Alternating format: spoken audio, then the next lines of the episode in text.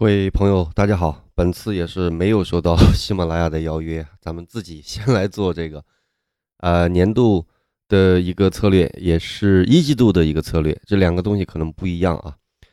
呃，为什么要有这个年度的这个策略啊？按理说应该是在更早的时间来完成啊，但是各方面的原因啊，不能说只怪这个，呃，喜马这边平台，我自己这边本身也比较忙，但是呢。好在还是在二零二一年之前，咱们把这个年度的策略给出了。另外就是把一季度的策略给说一下。每一年不一样啊。二零二零年过去这一年，相信每个人都是心情复杂、百感交集啊。这个咱们这个策略当中就不回顾了，回顾的事情等到春节，如果咱们做直播的时候，然后再说。咱们就主要说策略。呃，二零二一年整个的大策略，我在这个一个月吧，呃，根据整个市场的情况考虑了一下，我准备了八个字，就是核心资产自下而上。主要说几点逻辑啊。第一个，整个中国市场 A 股市场的龙头的集中趋势，我认为刚刚开始。有一个数据啊，就是在我们的。去年，我们跟海外组的几个同学做了一个专项的一个课题，就是对对比了中美两国资本市场流动的趋势。因为我们都知道这几年美国的整体的指数在不断的新高，哪怕就是在疫情受到那么大的冲击之后，又反身逐渐的创了一个新高。但当时我们做这个策略的时候还没有疫情啊。美国指数也是一个新高，我们就研究说，我们都说美股有结构性的问题啊，就是有一些新指数、寡头指数、科技指数、生物医药指数啊，这些互联网的这些指数最大的那些公司，什么 Google 呀、苹果呀、亚亚马逊啦、特斯拉了，啊，它主要就是科技加金融。那么具体来讲，它到底是怎么构成的？还有没有盈利上的特点？有没有行业属性上的特点？那么成交占比的情况怎么样？然后呢，中国的市场到底是怎么样的？啊，然后这两者之间的不同区别、差距，又对中国的整个未来几年的资产的配置有什么样的启示呢？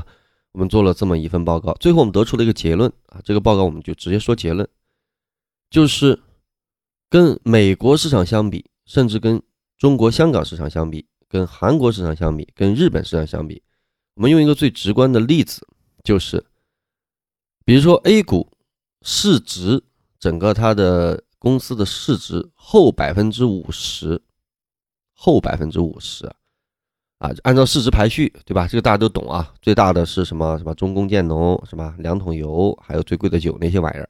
最小的就是那些啊，刚 ST 科创那些，这叫市值嘛，是吧？多少亿市值？这个越往后，后面百分之五十市值的成交有一个占比。这个占比呢，在二零一九年的时候，日本是百分之四，也就是说，整个市场每天流动性的资金有百分之四是用于成交这后一半的小股票。韩国呢是百分之三，大家去买这些小股票，整个市场流动性的百分之三，好吧，听好了，美国。是百分之二，这都是一九年的数据啊，因为今年数据还没出来。香港是百分之一，那么 A 股呢？二零一六年 A 股是百分之三十三，二零一七年 A 股是百分之二十七，二零一八年 A 股是百分之二十三，二零一九年 A 股是百分之二十二。二零二零年到目前这几天为止，A 股是百分之十九。我们可以从这个数据当中明显的看出来，A 股是在一步又一步的下台阶儿。下什么台阶儿呢？就是整个市场的流动性越来越从这些往后市值排序的小规模的小公司的身上流出，流出到哪里呢？会向寡头，会向优质企业。当然，体积占比只是其中的这么一个因子。我们再去梳理别的更多的东西，大家可以按照这个思路去梳理。你很多时候其实你从直观上是能够感觉到这个趋势的，你就是嗯，是吧？最贵的白酒，最好的创新药，最好的什么什么，是吧？最好的快递，最好的什么什么，反正都是那个最好的，一定要是行业当中那个最好的、最好的、最好的、最好的，它越来越强，但是别的呢就越来越弱。你只有直观的趋势，但是你真正拿出数据的时候，你还是会。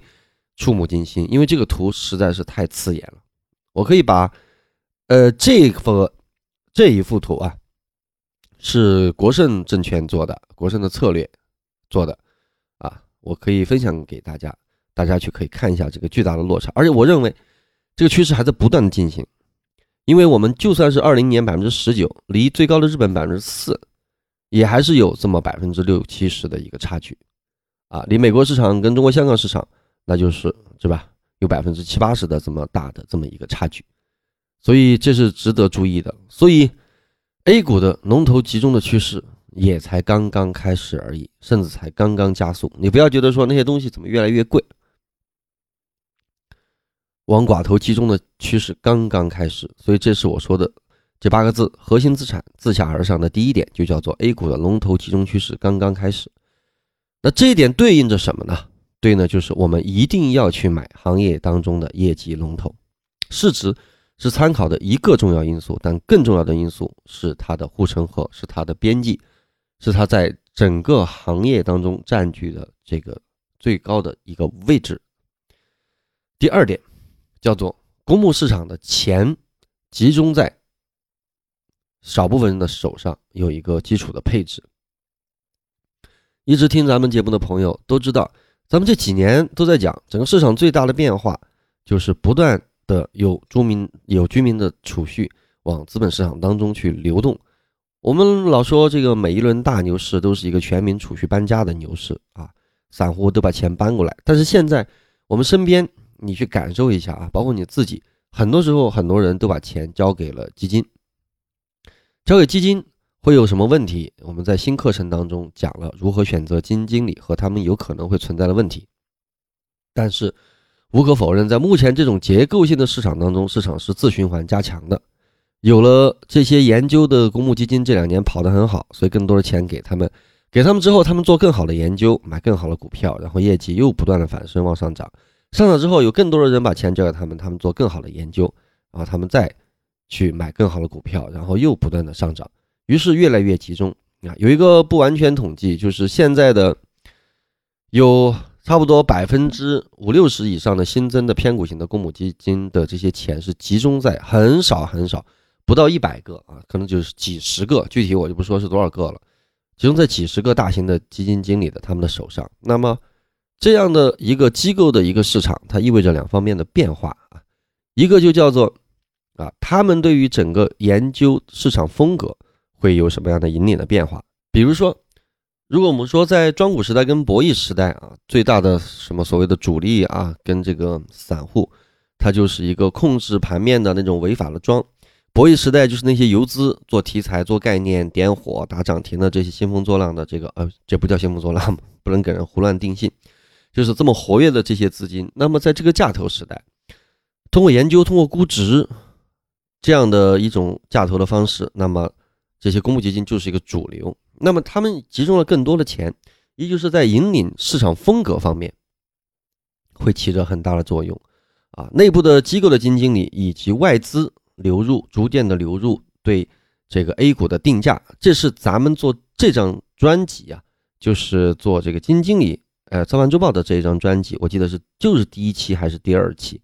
专门讲了这个问题，搞不好就是第一期还是第二期，大家再去回头去听一下。两年多前我对这个市场的判断，到现在为止啊，这个趋势没有变化，那么这个市场就会变得相对来讲越来越专业啊，这是第一点。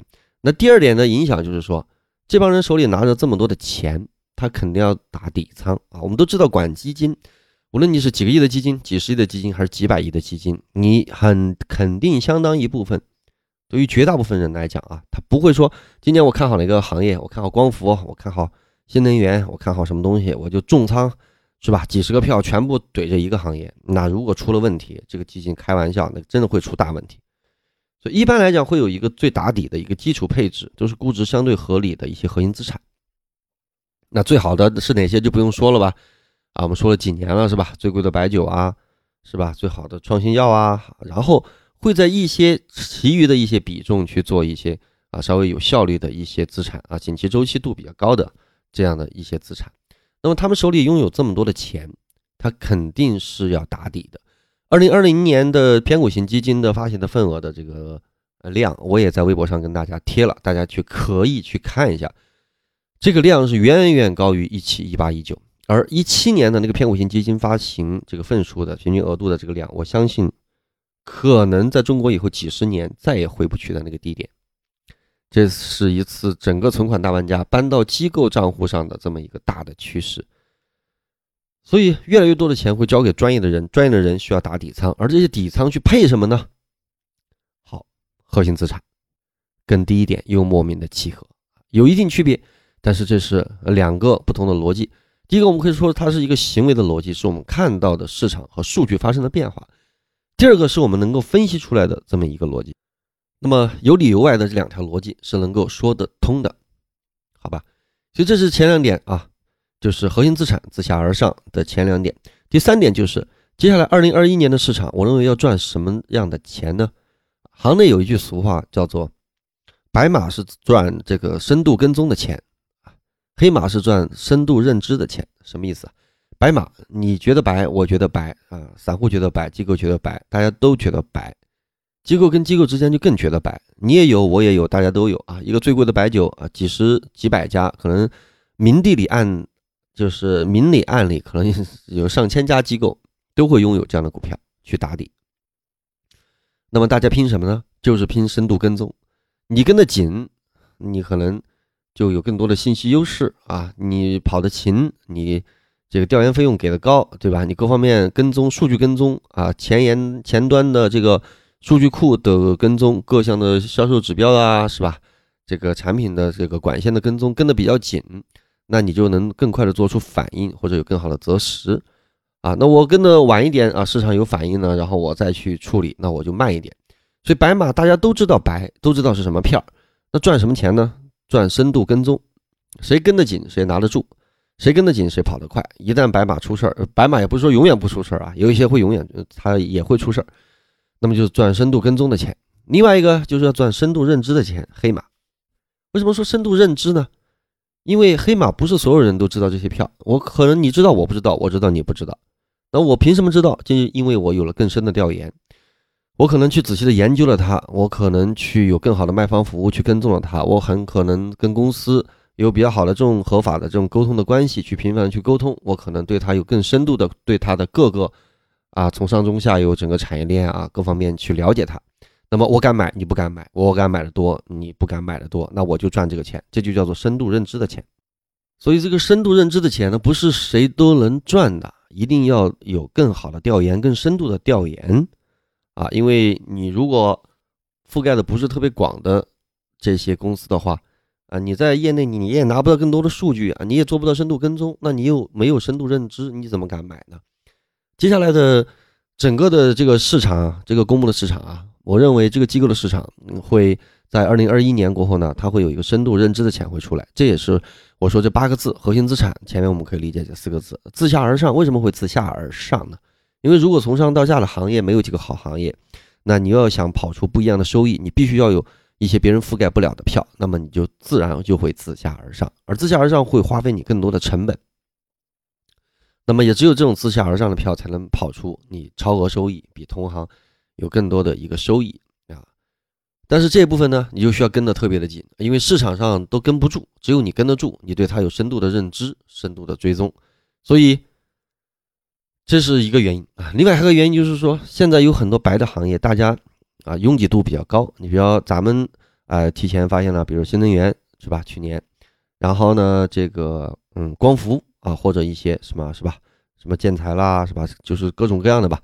那里边的钱都比较多了，包括消费、医药、科技，都比较多了。那怎么办呢？那怎么办呢？拥挤度都很高，配置比比较高了。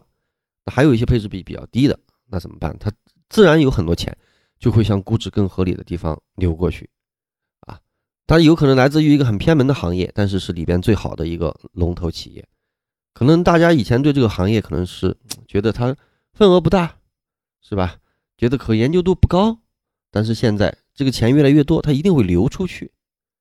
啊，水从一个大池子里边满了，流到小池子，那一定会去填平那些估值的洼地。啊，所以有这么一个情况。啊，所以这是第三点，深度追踪的钱跟深度认知的钱，这也是自下而上的一个二零二一年的一个逻辑。那对应的这个策略的就是说，一个是白马要更加深度的追踪，二个是一些小公司啊，尤其是像一像一些什么偏制造业的公司啊，原来说成长二三十，估值一二十，哎呀，没弹性，没故事啊，没有想象空间，但是。这在博弈时代是不被人看好的，是吧？你没有什么远景故事，没有什么耸人听闻的一个啊什么新的环境、新的场景啊、新的新的远大的目标，但它只有一个，就是估值优势。它就是这几年每年都成长有有二三十或者三四十，但它的估值只有一二十。那这样的公司未来会有更多的资金去买它们？为什么？因为核心资产虽好，也是二三十，但是估值都到了五六十。对吧？那题材股那就没有业绩，而这个市场总体又是讲业绩的，那这些钱会流向哪里呢？流向虽然没有远大的故事，但是在未来几年估值是合理的这一部分啊，看 PEG 的，对吧？啊，看 EPS 的，看这些东西的啊，有这种呃比较理性的、相对理性的啊这样的可能没有故事的公司，这就是自下而上的这么一个逻辑啊。所以啊，我们去分析那些好的赛道。我们都一定会发现，我们说业绩、业绩、业绩组合、组合、组合。那么，当它业绩出来的时候，你一定能看到它基本上是估值是比较合理的，估值可能就是那么二三十倍。那么业绩出来有二三十，或者持续有三四十，那就是非常好了啊！之前跟大家推荐过这个诚信公司出的几本关于，我觉得是帕多西吧写的几本书啊，就是写巴菲特的，因为巴菲特主要是股东信嘛。那么实际上，在这个华尔街啊，从七八十年代之后，一直都会认为这样的公司是好公司。他们都不会认为说，啊，一定要增长是百分之二十五到三十多以上才是好公司。其实你能够连续三五八年能够每年复合增速百分之十五以上，在华尔街都算是好公司了。因为并没有那么多的这样的公司啊，没有大家以为的那么多。尤其是在这个信息披露制度跟欺诈上市的这个刑法判决标准提高以后，那么这个市场。呃，信息披露出来的数据也会越来越详实，越来越真实，因为不真实的代价很高啊。代价低的时候，很多人就去造假；代价高的时候，他肯定会去考虑考虑啊。所以就是这么个情况。所以这就是二零二一年自下而上的这么几个逻辑，好吧？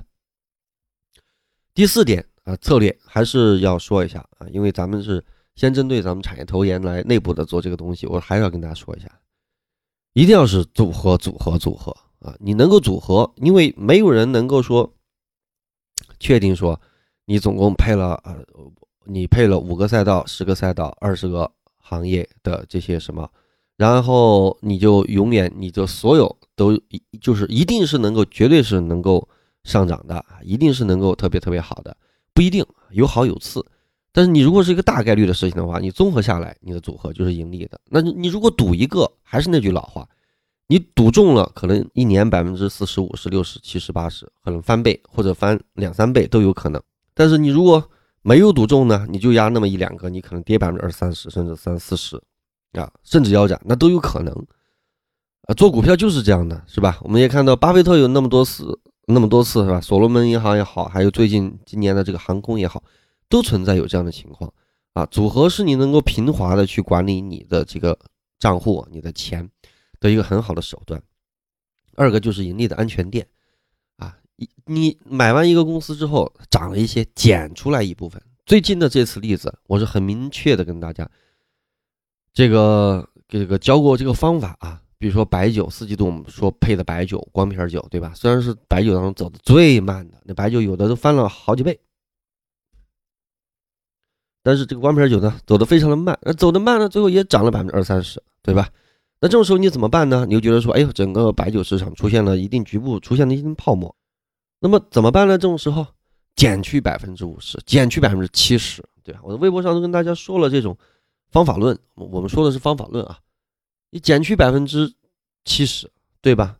那你百分之二十你又你你你盈利百分之二十情况下，你又减去百分之七十，那你就算你就剩了三成，那盈利就变就变成百分之五六十以上了，那你就给它放那儿呗，你只有这样才行啊，对吧？要不然你看它怎么上去，怎么涨上去，它有时候又会怎么跌下来，怎么拿住大牛啊？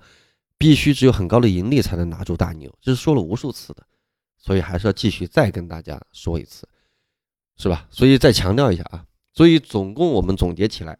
二零二一年八个字：核心资产自下而上。核心资产不止不绝对不止说那些什么最贵的白酒、最贵的创新药什么之类的，这些也需要动态跟踪啊。我说的核心资产是每一个行业的好资产啊。评估的方式很简单，新专辑我们在财务报表和如何寻找一家好公司和基本面研究的那十课当中会跟大家陆陆续续的讲，好吧？然后，呃，自下而上呢，就是会有一些公司，你看它，哎，它不是什么，对吧？它不是风口上的，是吧？酒，它也不是啊，创新药特别牛的那些赛道，它可能是一个很普通的，我们在生活中看得见的一个什么一个家具也好，一个消费也好，但是呢，它就是有一个很好的业绩的增长，对吧？它可能是一个小行业，但是它是那个行业当中最好的，啊，它也没有一个什么大的行业，一个什么景气周期，不是每年都能够出现什么猪，像我们前年。做的那些猪是吧？做的那些什么东西？这个今年做的，去年到今年做的光伏，做的新能源，不是每一年都一定会有那么三五个行业能够吃到大的这个这个这个行情的。但有些时候就就可能没有自上而下，只有自下而上的这种小行业啊。那所以我们在这个时候就要去深究这些小行业。所以整个的二零二一年总体的策略，从目前看起来就是核心资产以及自下而上。当然，我们还有一个行业策略啊，这就是我们的一季度的行业策略。为什么说一季度而不是全年度？因为全年度现在确实看不到那么远。你让我看全年，我真看不到，没有那个能力啊，所以只能看一季度。就跟我们二零二零年今年的二季度是吧？咱们看的免税，三季度呢，西马没有让做策略，咱们也就没有做。四季度咱们看的白酒，对，大家都看到效果了。那么现在我说一个二零二一年的一季度啊，呃，至于是不是一季度完了还有？不知道，因为这个确实得看整个市场的变化啊。但是目前为止，我们梳理了所有这个，嗯，所有的行业，我们覆盖了所有行业。目前只能看到这个行业相对的在一季度，我们认为是没有什么太大的问题。所以接下来咱们做这个一季度的这个这个行业啊。那么这一部分呢，可能呃，我们就只会放在产业投研里边讲了。因为为什么呢？因为说以前如果是呃，这个新马组织啊，是吧？咱们可以多讲一讲啊。但是现在呢，因为最近也确实比较忙啊，然后做的研究呢也比较集中一些啊，所以然后那边也没组织，啊 咱们就咱们就在产业投研里边讲一下这个一季度的策略。二零二一年的一季度的策略，我们现在覆盖了二十八个大行业，两百多个小行业。目前来讲，在我们能力的范围内。我们只能看到这一个行业会相对比较好，啊，至少在一季度它的业绩是没有问题的。当然，它会有更长的逻辑啊，但是我们只说眼前的事情，看太远的东西都需要数据去跟踪。很简单，这个行业是军工，军工，对，就是军工。呃，二零年的二季度咱们说了免税。三季度起码没有做，四季度咱们说了白酒。二零二一年的一季度，咱们说军工，这是目前我们能力范围以内，我认为是相对最好的一个行业。当然，我们要说逻辑嘛，对不对？啊，我们说一下行业基本面跟一些重大的变化。第，嗯，几点。首先，我们一直说业绩，业绩，业绩啊，订单拿在手上的订单啊。订单是可以证明它基本面的变化，军工当然会有一些跟踪上的弊端，就是这个行业是非常非常特殊的行业，它跟别的行业不一样，因为有些时候它没法透明，它确实不能透明，这个透明了这不是资本市场上的事儿，这也是军工一直以来去做它的难度，在前面那些年大家都把军工当成一个题材去做，但是从今年开始，我个人认为，这是军工从此以后脱胎换骨，不再以。炒题材，炒什么国庆阅兵，炒这个事件驱动，就是哪里哪里又起了冲突了，军工就冲一把，这个这个都叫博弈时代的一个结果。为什么？也跟不住单子啊，也没有什么太多的单子啊，也估值也一直不低啊，又比较不透明。他不是说他愿意不透明，他是规定不透明啊。所以以前一直都做题材，但是我认为，从二零二一年开始，我认为军工有个本质的不一样，就是它真的会变成一个有业绩的一个这么样的一个行业，而不仅仅在是主题投资。以前大家都把军工列为主题投资啊，题材概念投资，所以这是我给他的一个定性。啊，市面上目前给出这个定性的，我相信不多。大家可以去对比所有的啊研究方向，包括卖方。啊卖方因为都是从估值的角度去讲，他不会去讲从市场风格跟市场结构这方面去讲。所以这是我给他的一个在市场一个比较靠前的这么一个定性，就是二零二一年，我认为是军工由主题投资变为行业投资的这么一个元年。所以咱们说这个第一点啊，就是订单佐证整个基本面的变化。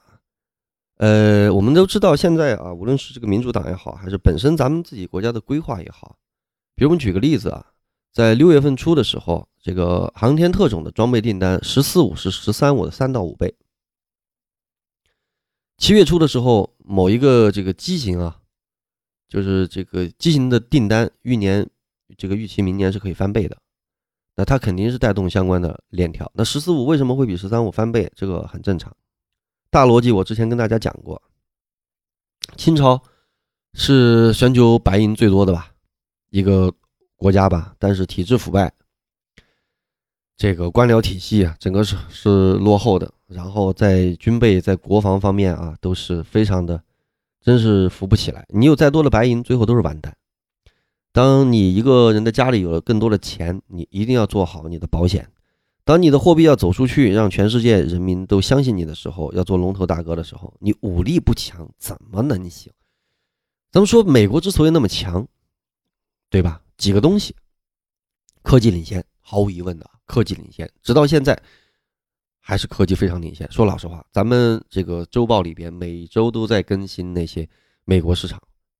说老实话，人家涨的那些东西，咱们是真没有啊。我每一周做的那些报告的时候，我看到包括咱们海外做每一季度做的那个五六十页那个报告，在产业投研跟大家分享的那个，大家也能看到，人家涨的那些东西是真的能出效果，是真的有基本面，是真的出来了前沿科技的东西，咱们是真没有啊。人家弄一个基因方面的东西出来就涨百分之，比如几倍，或咱们好几十。以前咱们做题材的时候啊，国内的某某基金就动一下，现在你连动都不动，为什么？你没有那东西，你是就是你仿是仿不来的，你山寨你都山寨不出来，它需要时间。那美国在科技方面确实强大，第一点，第二点，军事，你有那么多的货币的这个议价权啊，全世界呃人民吧，是吧？把。美金美金把美元等同于美金，凭什么呀？凭什么？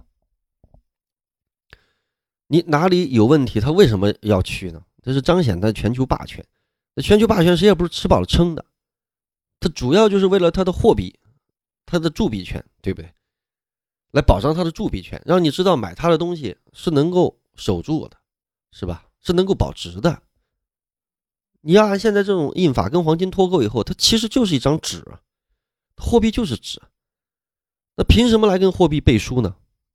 就是军事啊，所以我们从能够看到啊，可以说这十年以来啊，从一一年之后，大家都知道那个节点啊，叫做什么样的节点？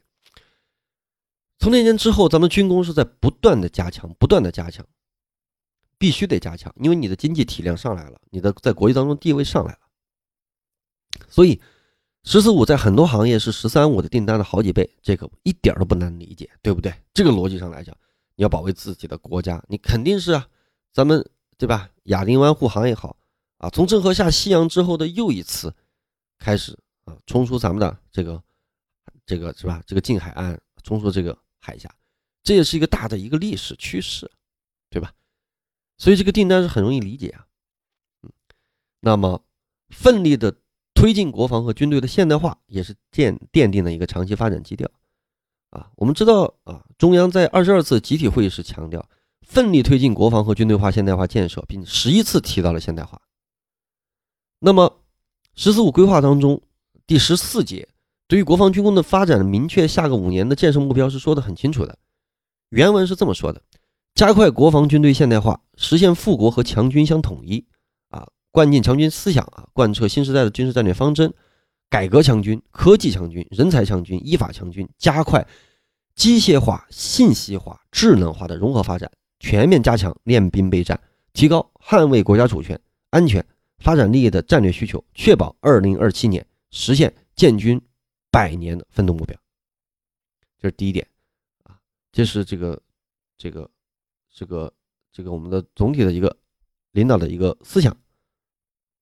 第二点，我国的安全形势不确定性、不稳定性在增大，努力实现我国现代化建设跨越式的发展啊，这个就不说了啊，反正民主党上来，如果说共和党，如果说特朗普还是一个想起一出是一出，一切只是盯着他的眼前的一个利益，老是以事件冲突的这种方式。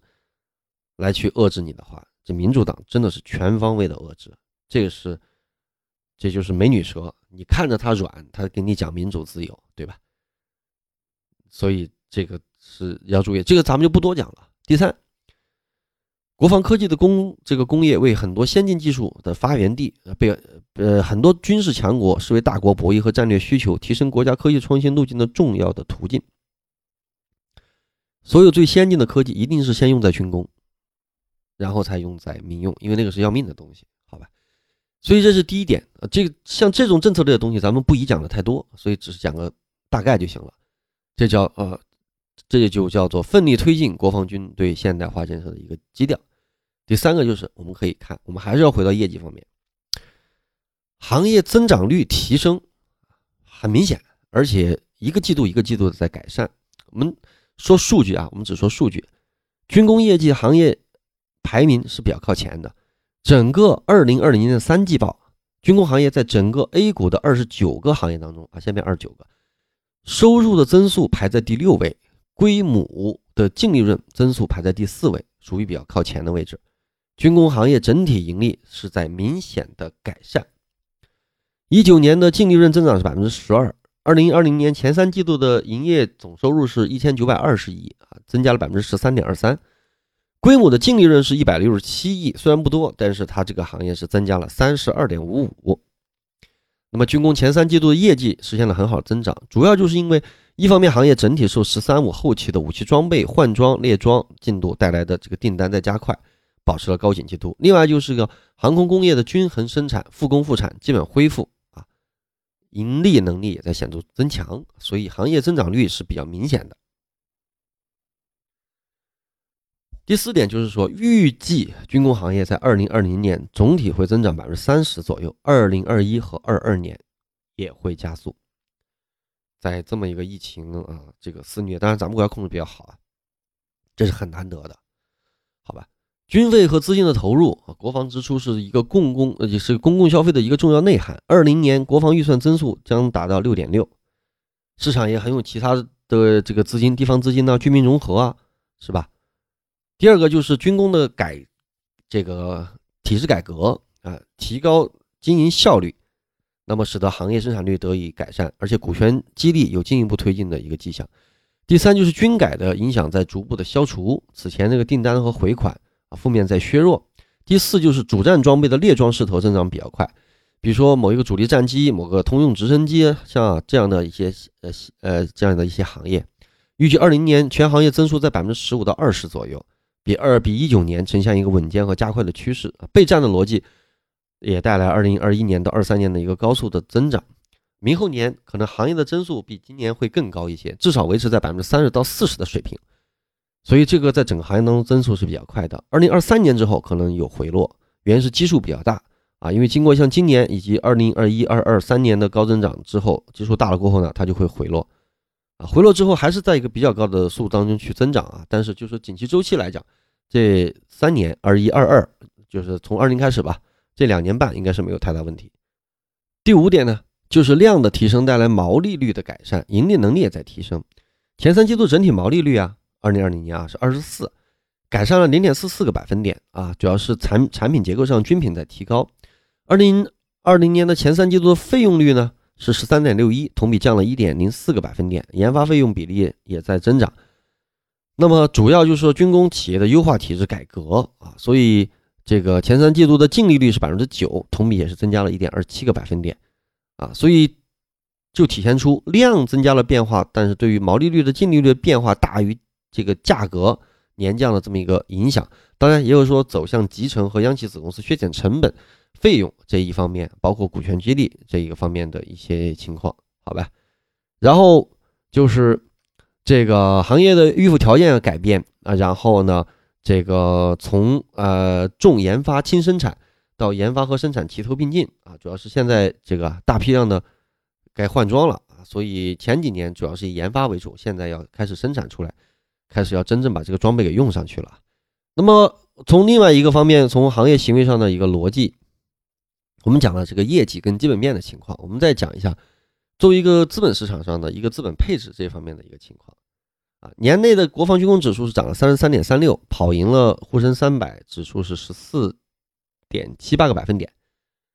二十八个申万行业的当中的国防军工是排名第七。那么整体看来呢，是“十四五”的开局之年，所以还是二零二一年还是我们是比较看好的。那么从从资本市场这个配置来讲的话，啊，第一个就是说，这个行业的第一个维度啊，是行业增速。的这么一个维度啊，需求天花板上升，体制改革啊，这个装备从无到有啊，这是作为资本市场上，因为我们刚刚是说了它本身行业的一个情况，我们现在说从资本市场上，第一个维度就是我们要配任何一个行业的时候，我们一定要先看业绩嘛，是吧？一个先看这个大行业的行业增速，所以这个是没有什么太大问题的。因为我们的一九年的国防预算增速是七点五，国防预算是一万一千多亿元，呃。占美国的百分之二十五，全球百分之十，啊，占我国的整个的比例是一点二跟四点九八，跟美国跟俄罗斯相比较，美国的整个占的比重是三点三和十六点一零啊，这个咱们是一点二跟四点九八，俄罗斯都是二点六六及十五点七二，所以跟这两个大国相比，咱们的整个占比是比较低的啊。然后供给侧来讲的话，也是这样啊，军品的生这个生命周期。现在重点型号已经进入了一个爬坡的这么一个阶段。第二个维度就是资金的一个配置。目前从整个的公募基金这个结构，前面咱们在主策略讲了整个的资金结构，整个的持仓的占比是比较低的，被动啊跟私募这边配置相对高一点点。军工在全行业的持仓占比是一点六，主动配置比是一，就是这个一点六一，这个远低于标配的这个百分之三。这个叫什么意思啊？就说一个基金经理啊，他的一百块钱里边，他一百万或者他一百个亿里边，有多少钱是配在军工呢？目前是一点六亿，只有百分之一点六。一般的标配是百分之三。那像我们，你比如说你去年的新能源啊、光伏这些，你能配多少？你看我们今年跑出来的这个公募基金的冠军，这个新能源跟光伏那块儿可能占到了它整个配比的百分之三四十，所以它才能跑得快嘛，对吧？要不然你凭什么净值这一一年能够拽到一百多呀？对吧？那你现在军工配比才多少？才一点六，一般的标配都是百分之三，就是还有一倍的这么一个配置的一个空间。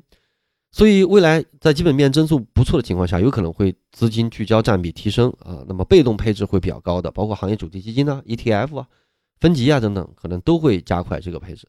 第三个维度就是行业的估值，目前的军工呢没有出现泡沫化啊，增长率比较高。明年大部分公司这个 PE 的大部分都是在四十倍或者就是四十多倍吧，这么一个估值的。水平，PEG 呢都是在一点一到一点五，就是你的业绩增速跟你的这个估值的这个这个一除啊的这个比例啊，嗯，大家去看看别的那些 PEG 啊，有些估值七八十倍的业绩增速百分之三四十的是吧？那些对吧？PEG 是个什么样子？所以这个一点一到一点五还是很合适的，所以跟它的整个的基本面相比来讲，这个 PEG 还是一个比较合理的啊，所以。这个从这三个角度来看，行业估值、资金配置跟行业增速，从资本市场配置角度来看，在全市场当中的位置，从资金配置的行为上来看，我们认为目前它是几乎我们能看到的唯一的好行业。至于二零二一年还会不会出现那些像今年的新能源啊、光伏这些，不好讲，现在看不到，现在确实看不到。我们至少能看到一季度。我们虽然说的是二零一一、二零二二年的逻辑都看到了，但是我们只说啊一季度，我们现在只能看到这些。具体它到时候走的怎么样？如果如火如火如荼，后面呃业绩不断的释放出来，也没有被过高的去炒作，那咱们在边跟踪边看，是吧？产业投研拿来干什么的？就是拿来做数据跟踪的，好吧？那么这就说了军工，军工，军工，二零二一年最看好的行业。那么我们来看现在就是对，另外还要说一个，就是这个集采的问题。有些专业的方面，有些朋友就说：“哎呦，这个医药集采有很大的冲击，军工集采集中采购会不会也有这种担心啊？对吧？医保带量采购是吧？那好多几万块钱的变成几十块钱，什么支架那些。”军工会不会同样的甲方这种行为产生呢？对吧？所以我们来说一下这个啊，军工这个集采方面啊，军工的供应商虽然是乙方，但是具备有一部分甲方的特性。哎，军工跟医药的不同体现就是，医药是单一需求带量采购的多供给，就军工是单一需求及单一供给。军工的下游企业对上游企业的利润没有明显的挤压，它这个是很有特性的。第二就是军工也无法像消费电子和医药那样直接压价，目的也不是越低越好。军工装备最重要的是效能，这这这作用，打仗的东西是吧？它不是绝对的低价啊。有专门的观察员对质量进行管控，极端情况下压价可能会导致质量出现极大的不稳定性，这个可是要命的，对吧？整体而言啊，军工行业“十四五”的高景气度趋势是一个确定性啊，显著的有一个业绩增长啊，然后降价会是一个啊。优化营商环境和规范产业链的一个重要的契机啊，所以说就算是有在一定部门的这些降价，其实会进一步提升公司在产业链的这种议价能力、控制地位啊。传统的这个军工市场的交易达成是一个非常复杂的行为，它这个客户厂商都是排他性的，又有共生性，这不是别的行业，这因为它不是一个纯市场的行业，这是说很多人觉得军工很难跟的一个主要原因啊。降价会挤掉行业的水分，也是通过机制来消灭这块的费用啊，所以不但啊对利润规模不但没有影响，反而可能会提升整体的经营效率。然后具体的这个降价这块儿我就不多说了啊，我就放在这个产业投研的这个文稿里啊，大家可以去看一下这个文稿。哎呦，这两天录的有点多，都给弄累了。然后。赛道说不说啊？其实说老实话，现在是只想说这个大行业，真的是不想说赛道了，因为这个真的要合法合规啊，也不要有大。这样吧，我说几个主要的方向吧，大家照着这几个方向去研究啊。咱们也不是投资建议啊，就是做一个行业分析。那么好，那么我们最后说一下几个相对来讲的细分的赛道，大家感兴趣可以去研究一下。我们这里没有任何的这个投资建议啊，只说一下行业。军工信息化、信息化装备啊，还是最看好的之一。第二个就是上游的这个新材料的元器件啊。第三个就是航空装备，第四个就是航天装备。当然了，同时，呃，对于研究觉得费劲的这个这个同学，可以去考虑。哎，你说行业研究太麻烦了，军工的 ETF 也是一个选择，好吧？这五个，军工信息化依然是最看好的。然后就是新材料的元器件，然后是航空装备，然后航天装备，然后军工 ETF。这就是二零二一年的整体的一个一季度的吧，啊，行业的一个策略。